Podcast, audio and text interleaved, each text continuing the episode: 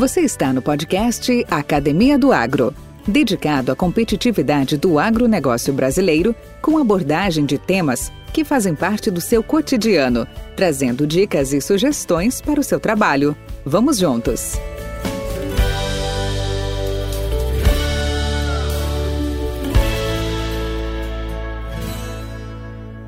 Olá, amigos do podcast Academia do Agro, sejam bem-vindos a mais esse episódio semanal, onde nós vamos ter a satisfação de conversar com meu amigo Ricardo Arraes, aonde vamos explorar aí um agroempreendedor, um entusiasta aí da cultura do açaí e que ele vem fazer o depoimento aí da sua trajetória, da sua história, do seu negócio, que aliás é muito interessante, muito curioso. Espero que todos vocês apreciem. E aí, Ricardo, tudo bem com você? Bem-vindo à Academia do Agro. Pô, obrigado, Valdir. Obrigado pelo convite para a gente participar direitinho aí, conversar bem sobre esse do açaí, né? Botar em dia muito desse assunto que hoje em dia está em alta, mas até um tempo atrás era desconhecido pelo pessoal. Agradeço muito a oportunidade de né, a gente conversar sobre isso aqui. E, pô, tá tudo ótimo, graças a Deus, né? Tá um calorão para cá mas é de costume normal, vamos seguir em frente. Bom, para quem não sabe, o, o, o Ricardo está lá no Pará, lá na cidade de, no município de Santa Isabel, se não, é isso mesmo, né, Ricardo? Santa Isabel, né? Isso, isso. exatamente. E eu estou aqui em Goiânia, então as temperaturas estão parecidas. Ali talvez um pouco mais quente, mas também mais úmido, e aqui bastante quente, sem nenhuma umidade. Então a, temper a temperatura aqui é sempre é sempre elevada, sem dúvida nenhuma. Ô Ricardo, vamos falar o seguinte, cara. Eu queria conhecer um pouco mais da, de você, da sua família. Onde você cresceu? Isso aí, o que, que afetou aí quem você se tornou? Conta um pouco da sua trajetória. Cara, isso aí é engraçado. É uma história que é, o pessoal vai começar a escutar agora eu falando, né? E não vai entender muito bem como é que eu vim parar no açaí, porque é, algumas coisas meu, no meu caminho, né, na minha toda a minha carreira, nunca cruzaram com o agro até dois anos atrás, né? Então, o que acontece? Eu sou de Belém, né? O meu pai é maranhense, boa parte da minha família é maranhense também. Enfim, é, então o meu pai, ele, vou começar por ele, né? Ele começou a estudar aqui em Belém e tudo mais, né? Passou em, em ciência da computação na UFPA. É, criou, abriu uma empresa de tecnologia e até hoje a gente trabalha nessa empresa. Nós somos sócios nessa empresa também, além do nosso, do nosso terreno né, que a gente planta açaí, certo? E somos sócios porque eu também formei em ciência da computação na UFPA, né? A gente fez o mesmo curso, a mesma faculdade e praticamente passamos no vestibular na mesma posição. É, e assim, como eu falei, ciência da computação não tinha absolutamente até aí nada a ver com o agronegócio, né? É, a pessoa mais próxima do agronegócio na minha família, direta, né, parente direto, era meu avô. Meu avô chegou a ter fazenda, cuidar de gado, ter plantio, né, há muito tempo atrás. E aí, o que que acontece? Como que a gente chegou, né, nessa ideia e nesse nosso empreendimento aí do agronegócio?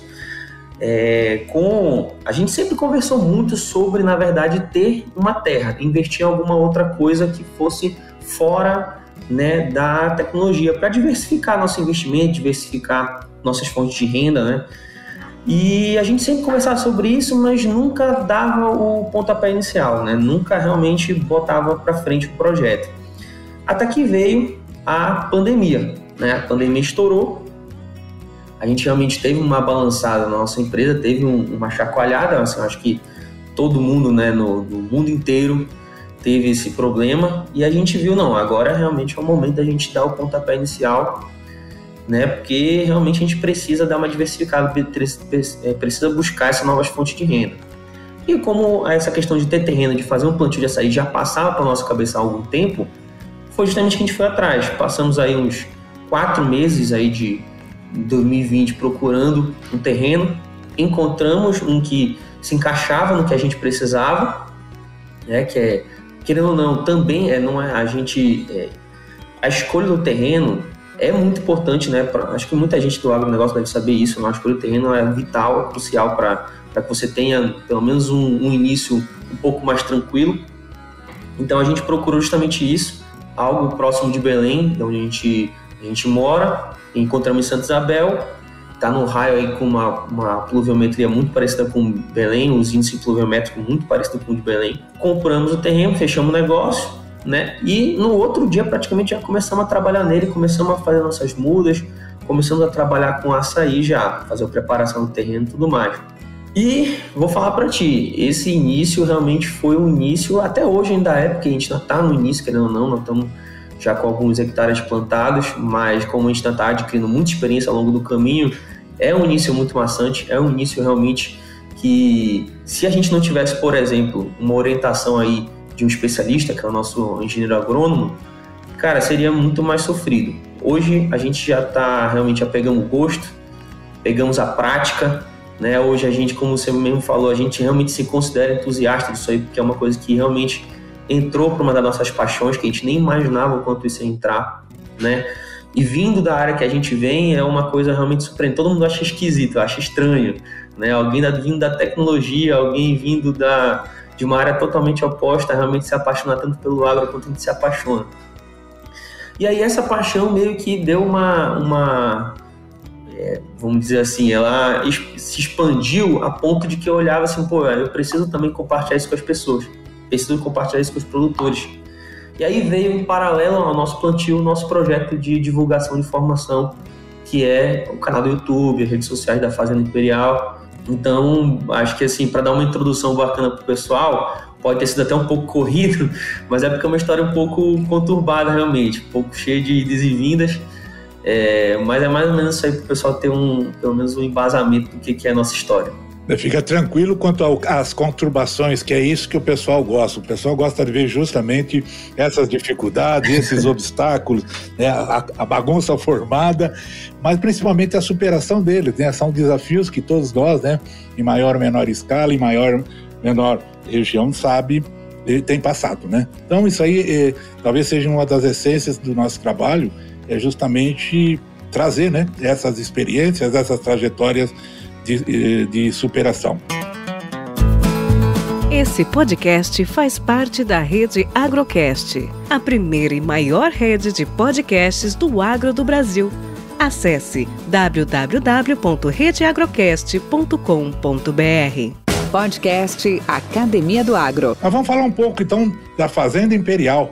Como é que estamos na foto aí? Conte-nos um pouco do seu empreendimento, o qual você representa, sua visão, missão e valores. É, a Fazenda Imperial, eu vou começar um pouquinho pelo nome já, direto, né? Acho, acho que é uma, uma coisa que eu gosto muito de, de mencionar para todo mundo que pergunta, todo mundo que entra nesse assunto, que é, essa conexão com o agro né, que a gente tem agora, é, a gente nunca, como eu falei, né, é uma coisa recente, mas que com, da forma que a gente entrou e a gente adquiriu toda essa paixão pelo agro, eu tenho certeza que veio realmente do meu avô, meu avô Enoque Arraes, né, que faleceu em 2018, né, que ele era um cara muito apaixonado pelo agro, né, gostava muito de plantar, né, gostava muito de, de, estar na natureza, no meio da natureza, a gente até brinca às vezes que minha, a minha avó, ela adorava ir para a cidade e passava um tempo na cidade, meu avô logo começava a ter problema de saúde, já queria voltar para o campo e voltava né, para o campo, né, voltava de alguma forma. E os últimos anos da vida dele foram numa chácara, a chácara imperial.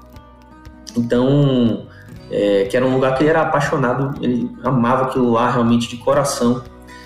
E aí a gente, bom, quando a gente conseguiu fechar negócio no nosso empreendimento, a gente tem que ter alguma coisa realmente que, que faça essa conexão né, com o que realmente a gente tem.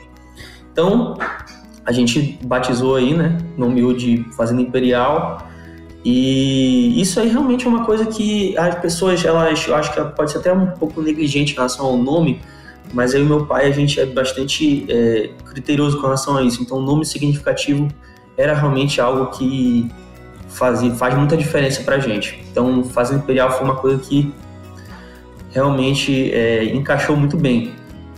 E, como eu falei, a gente fechou o negócio, no outro dia a gente já estava realmente trabalhando, metendo a mão na massa. A gente é pequeno produtor, né? E, e, além de ser pequeno produtor, pequeno produtor inexperiente. Então, a gente realmente, todo toda semana, né? A gente tem a empresa aqui, então a gente tem que balancear um pouco o nosso tempo. Mas a gente fica um pouco aqui, um pouco lá, um pouco aqui, um pouco lá, e a gente está sempre metendo a mão na massa, participando de todas as nossas etapas. Os vídeos que a gente grava no YouTube são realmente é, a gente lá suando em cima do campo, realmente, pegando aquele solzão do dia inteiro para poder trabalhar, para poder avançar com isso aí. E isso aí acaba que é, é, realmente um pouco da nossa cultura daqui, do nosso, da, da, nossa família, né, de forma geral, mas também o que a gente quer passar na Fazenda Imperial, que é realmente que o agronegócio é um trabalho digno, é um trabalho que realmente o resultado vem através do suor, acima de tudo, é um ramo que precisa ser muito valorizado. Hoje em dia, a gente está, acredita que valorizando ainda mais o agronegócio, né? ficou mais evidente que o agro, ele carrega o nosso país aí nas costas, né? E, bom, esse nosso projeto aí foi realmente uma, uma tradução disso tudo para a gente e eu acredito que para o público também que, que acompanha, que assiste, amigos que estão muito próximos. É uma coisa tão engraçada porque depois que eu comecei a trabalhar com isso, muitos amigos vieram falar comigo, né? Mando até um abraço aqui para um deles que eu já citei antes, é o Artuzinho aqui de Belém, um amigo meu de infância que veio falar querendo trabalhar voluntariamente só para ver como é que é a experiência de estar tá lá, né? Porque eu realmente passo uma ideia e eu acho que eu sou muito transparente com relação a isso, né? Ô, Ricardo, é, não, bacana. Dentro dessa sua explanação, é, por que o açaí? Bom, lógico, lógico você está numa região é, típica, né? É, de um fruto, né? De uma, de uma de uma, produção típica da região, tanto da, do Pará como da Amazônia, em função da, das condições edafoclimáticas, vamos chamar assim. Agora, uh, me conta um pouco sobre esse mercado, porque a maioria não, a maioria dos nossos ouvintes são do agro sabe o que, que é, mas muitos daqueles urbanos uh, não conhecem, conhecem o açaí da sorveteria, conhecem o açaí da, da, da, da, dos seus benefícios, né? A grande expansão, né, que hoje tem junto ao consumidor, né, da, do produto açaí. Mas conta um pouco do açaí. O que, que é este mercado no Brasil, a sua importância econômica e o que os motivou a entrar nele? É, isso aqui para nossa região, realmente, assim, o, é, até 2018, parece 95% do açaí produzido no Brasil era daqui da nossa região do Pará. Então aqui a cultura ela já é muito conhecida. A gente vê, conhece muita gente que planta açaí. São plantios, não são plantios em latifúndio, muitas vezes como a gente encontra para outras regiões, são plantios normalmente pequenos. Se eu não estou enganado, o maior plantio do açaí na nossa região, acho que é de 2 mil hectares, se não estou enganado, o último que eu tive notícia, tá? Mas, de qualquer forma, a gente, se, é, o açaí encheu nossos olhos justamente por quê? Porque a gente percebeu aqui na nossa região, realmente, a, o crescimento da demanda pelo açaí, né? No Brasil, na nossa região, no Brasil inteiro, é porque o que acontece? A, o, qual foi o reflexo disso? o açaí popularizou no Brasil e a gente percebeu isso viajando um pouco, né? E também quando a gente voltou para cá, para passar os dias, o, o nosso, nossa rotina e tudo mais, quando a gente vai atrás do açaí, muitas das vezes tem falta. Então, 95% do açaí produzido no Brasil é aqui e ainda assim a produção não supre a demanda tá? da nossa região, entende? Então, foi uma coisa que a gente viu, nossa, isso aqui realmente é uma coisa que é, tem oportunidade, tem alguma coisa aí. E é uma coisa que a gente tem a, a, a grande vantagem de estar num bioma propício para ele, né? Nosso, nosso, o nosso clima aqui, nosso bioclima, tudo é, é, é, beneficia muito o açaí. Por exemplo, vou dar um exemplo claro disso aqui, a questão da irrigação. A gente tem índice pluviométrico aqui numa região é, sete meses no ano chove mais de 20 milímetros de chuva, aproximadamente 20 milímetros de chuva. Né? Então a gente tem realmente um ambiente muito propício para esse plantio. Aí a gente reduz custo de irrigação, reduz custo de outras coisas, né? de, irrigação, de adubação e tudo mais. Então a gente viu todas essas vantagens e vimos, bom, vamos entrar no açaí realmente, porque é algo que a gente consegue, a gente tem uma vantagem, a gente tem um caminho, a gente tem uma oportunidade aqui, né? Fora que com, essa, com essa, esse aumento aí, essa, o ganho de mídia que o açaí tem tido, já não é mais só a polpa vendida, né? Já fazem café do caroço, adubo do caroço, óleos do caroço, né? A exportação aumentou demais da nossa região para lá. Já tem outros métodos eficientes de fazer exportação, que antigamente era uma coisa muito complicada, que é um, é um, é um alimento muito perecível. Então, toda essa movimentação no mercado açaí atraiu muito a gente para ele. Podcast Academia do Agro. E como é que funciona? Quais são os principais processos na produção do açaí? Bom, isso aí é o seguinte, é, vamos lá, deixa eu começar. Bora falar do, do, manejo então? Vou começar do manejo do início até a parte realmente da, da produção, da parte da indústria, tá?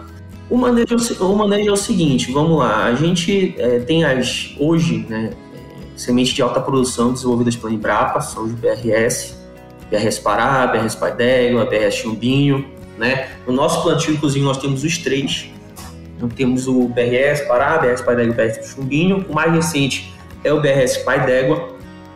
A gente pode até falar um pouquinho mais sobre a produção dele, né? Mais, mais para frente, mas enfim.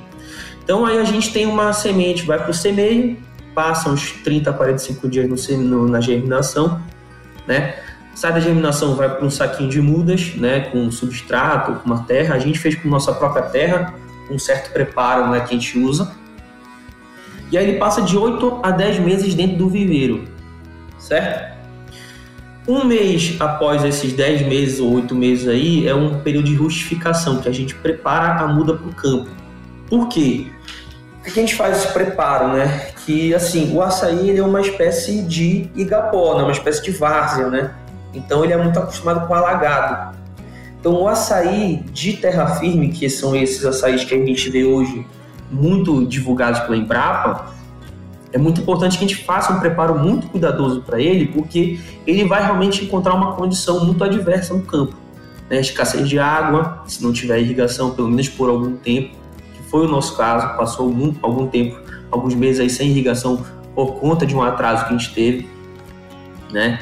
A questão da iluminação, a, o, o açaí precisa de uma alta luminosidade, mas devido aos esquemas do plantio, a gente tenta a gente tenta, na verdade, é, aproveitar o máximo possível. Então, é muita iluminação, pouca água, então são condições realmente adversas que a gente tem que trabalhar a muda para ela sobreviver. Então, depois desses 8 a 10 meses, passa um, um mês para isso aí, né, fazer essa rustificação que a gente chama, enquanto a gente prepara o terreno para fazer a, a preparação das covas, correção do solo, enfim. E aí vai para o campo. Indo para o campo, né? A, a produção começa a partir dos dois anos e meio para três, três anos, né? Ou seja, a gente já tem aí é, praticamente quatro anos de trabalho para ter a primeira produção, certo? Do açaí. E aí essa produção ela continua crescendo, né? E, dependendo da, da, cultivar que você usa. Hoje já tem alguns estudos, algumas experiências que mostram que o BRS Pai d'Égua tem o seu pico de produção por volta dos 10 anos, né, 10 anos, 12 anos. Já algumas outras cultivares têm por volta dos 8 anos. A gente está falando. É, eu ia falar sobre a alta produção mais para frente, mas já entrando nisso aí, o, o, experimento que a gente acompanha do BS d'Égua mostra que a partir dos 12, 10, 12 anos já tem uma produção mais ou menos de 10, 12 toneladas por hectare tá, de açaí. E aí, mais ou menos a idade média do açaí, que o período de vida dele que ele tem lá, ainda comercialmente viável, até seus 25 anos, né? E aí, essa produção que a gente, que a gente faz, né? Vamos lá, vamos começar agora a falar da parte de beneficiamento, né? A gente colhe o açaí, normalmente, né? Ainda é um trabalho muito artesanal, é uma pessoa que sobe, o pecunieiro que a gente chama, né?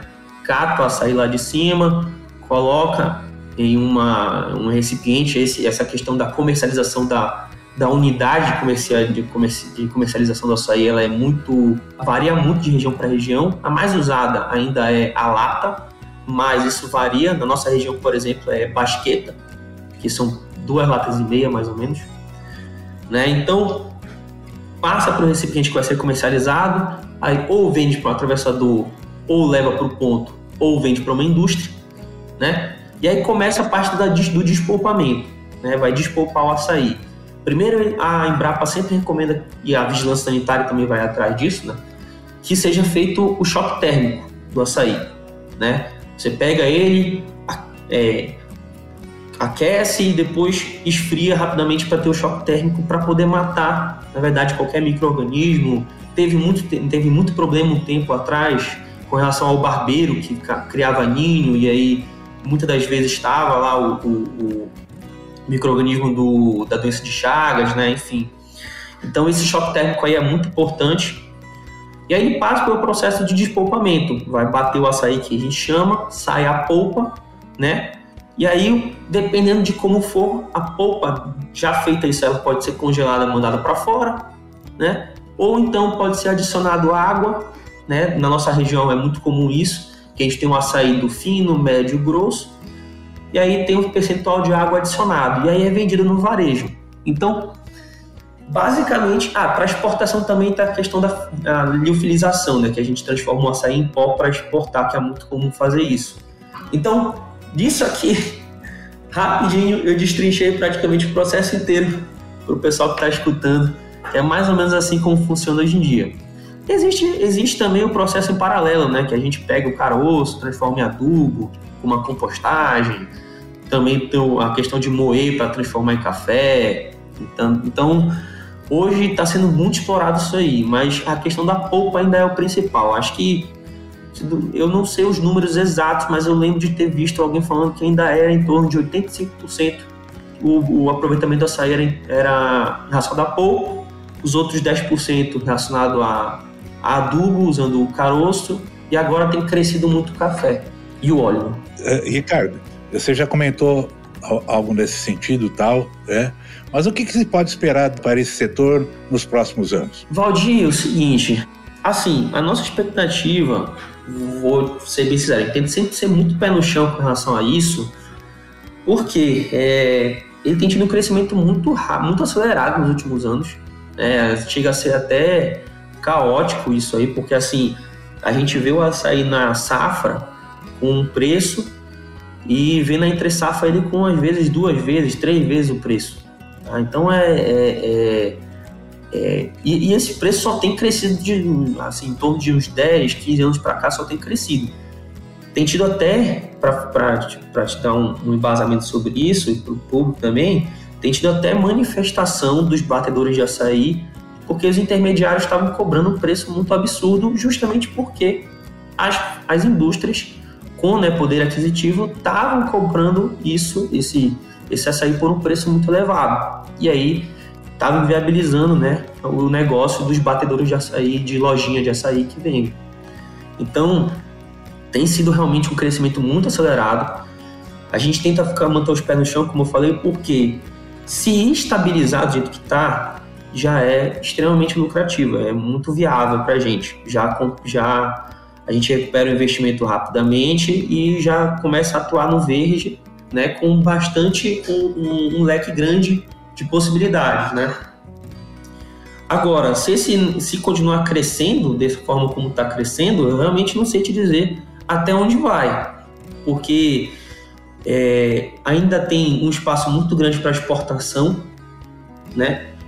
E para consumo interno do próprio país. A gente tem como 95% do açaí produzido é no Pará, mas já tem experiência de produção dele no Nordeste, no Cerrado, agora até teve um projeto com a Tereza Cristina, né? A ministra Tereza Cristina da Rota da Fruticultura, que plantaram as primeiras mudas de açaí BS Pai d'Égua no Cerrado com irrigação. Então, assim, realmente é, é uma coisa difícil de prever. Mas se estabilizar já é algo muito positivo. Se aumentar, aí realmente é um negócio sensacional. Podcast Academia do Agro. Ricardo, é lógico, você está na. Você está num, num processo preliminar, vamos dizer, na, numa das primeiras etapas né, do, dos processos de produção do açaí. Daqui a alguns dias, daqui a uns dois, três anos, está entrando em colheita, pós-colheita, é, que está o processamento e embalagem também sendo feito, isso aí é muito, muito, muito promissor. Agora, você como iniciante na área de, de uh, do agro, como pequeno agricultor, Quais desafios você poderia hoje compartilhar com a gente que você tem enfrentado nos dias de hoje, como pequeno produtor? É, isso aí é um negócio muito interessante, Valdir, porque é o seguinte, a gente que está de fora, né, gente, acho que na verdade vou dar até uma, uma posso até estar tá falando uma besteira aqui, mas acho que é, é, pode ser enviesado, sabe o que eu vou falar agora, mas assim, é, a gente não tem muito contato, a gente não sabe realmente como funciona a agricultura do pequeno produtor, porque na verdade não é isso que sai na mídia. Não é isso que a gente vê na mídia, nas redes sociais, na internet, jornais. A gente olha o agronegócio e, e enxerga, na verdade, somente o grande produtor. Então a gente que está de fora imagina muito o seguinte: ah, a agricultura é só desse jeito, é só um negócio grande, é só mecanização, é só um trabalho realmente de logística envolvido e tudo mais, né? E assim, quando a gente entra de fato e começa a galgar nossos, nosso espaço, né, dar nosso, dar nosso, nosso primeiro espaço nisso aí, como pequeno produtor, a gente realmente encontra uma realidade muito diferente, mas muito diferente mesmo. Primeiro porque, ainda mais agora, né, que agora teve esse aumento dos insumos aí, que exige realmente um sacrifício muito grande financeiro, né?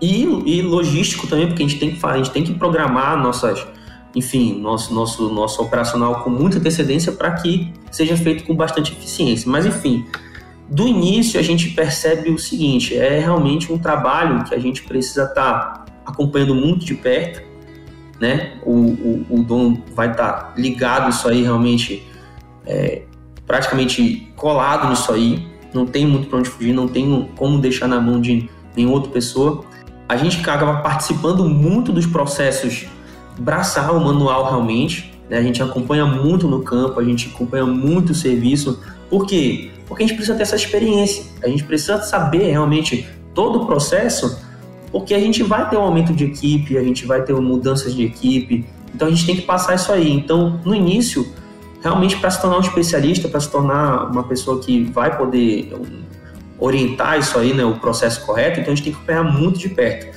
E essa proximidade do pequeno, do pequeno produtor realmente assusta porque ninguém, ninguém sabe como é aquilo, ninguém está preparado para aquilo. Acredito que talvez só quem esteja preparado para isso é quem realmente trabalhou na, na, na, agronomia, algum técnico agrícola, mas uma pessoa, uma pessoa que veio de outra área para o agronegócio pega esse impacto, vê que é realmente uma diferença muito grande, né? É, só que, assim, eu falando assim, parece até algo como se fosse algo que é realmente ah, é, é sacrificante, é uma coisa que realmente, é, assim, dá no saco da pessoa, mas a verdade é que é, é um negócio muito gratificante também ao mesmo tempo, porque você vê aquilo lá, a gente, por exemplo, começamos plantando aí 15 mil sementes. A gente plantou de saquinhos saquinhos 15 mil sementes. E hoje essas 15 mil sementes estão no campo, já com um caule que a gente não consegue muitas das vezes nem fechar a mão, né, de tanta grossura que ele tá, já chegando na, na nossa própria altura. Então a gente viu aquela semente virar já uma árvore quase do nosso tamanho, muitas das vezes até maior. Então é um negócio que a gente é, consegue, eu acho que é um diferencial da agricultura que a gente consegue enxergar os nossos resultados, né, de uma forma muito mais palpável. Né? E isso realmente é um negócio muito gratificante para qualquer empreendedor. Então, é, foi um negócio que realmente me fascinou desde o início. Esses desafios que a gente tem são desgastantes, é realmente cansativo, mas no final das contas, tudo isso aí eu garanto que vale muito a pena para quem estiver escutando, que tem vontade de começar ou que está seguindo isso aí pelos mesmos desafios, seja fruticultura, horticultura, enfim, é, isso aí é um negócio que superar esses desafios realmente é um negócio muito, muito gratificante e recompensa bastante. Eu, Ricardo, quais os planos e próximos passos do seu, do seu empreendimento? Bom, isso aí, o próximo passo, na verdade, Valdir, a gente tem algumas ideias, assim. O primeiro passo agora é a gente está finalizando nossa irrigação. Então, bater o martelo nessa irrigação e fechar com chave de ouro ela para a gente ter 100% do nosso plantio já irrigado. A gente tem só um pequeno setor que ainda não está, mas em poucas semanas já está resolvido. Depois disso, seguir para uma irrigação, que a gente quer fazer uma experiência com a irrigação, então já exige um trabalhinho um pouco melhor, um, um cálculo um pouco mais apurado aí com nossos nosso especialista do lado, né? Mas além disso, por nós sermos pequenos produtores, a gente também tem uma ideia de é, expandir as culturas, né? aumentar um pouco nossa diversidade no nosso próprio terreno, expandir isso de outra forma. Então, a gente já olha para o plantio do maracujá com um certo carinho, começamos nossa experiência, fizemos alguns um, uns poucos pés de maracujá para poder pegar a experiência do manejo. Já estamos olhando as hortaliças, né? Criar um pouquinho umas hortaliças folhosas, começar a experiência também com isso. Pensamos em expandir um pouco para piscicultura. Então, é, esses, esse para o pequeno produtor também é muito interessante essa questão da diversidade que entra no nosso planejamento. A gente, no pequeno espaço de terra que a gente tem, a gente quer produzir o máximo possível e dos mais diversos, é, é, das mais diversas culturas possíveis. Então, hoje eu posso te falar no nosso planejamento é finalizar a irrigação, seguir para uma fértil irrigação, é, trabalhar um manejo paralelo do, do maracujá, seguir para hortaliça e a partir daí a gente vai verificar, a gente ainda vai fazer uns cálculos aí, botar na conta do lado que a gente pode fazer. Mas o que está na conta é isso aí. Ricardo, bom, a todos os nossos ouvintes, eu convido a assistirem uh, os clipes já postados na, no YouTube pela Fazenda, a Fazenda Imperial.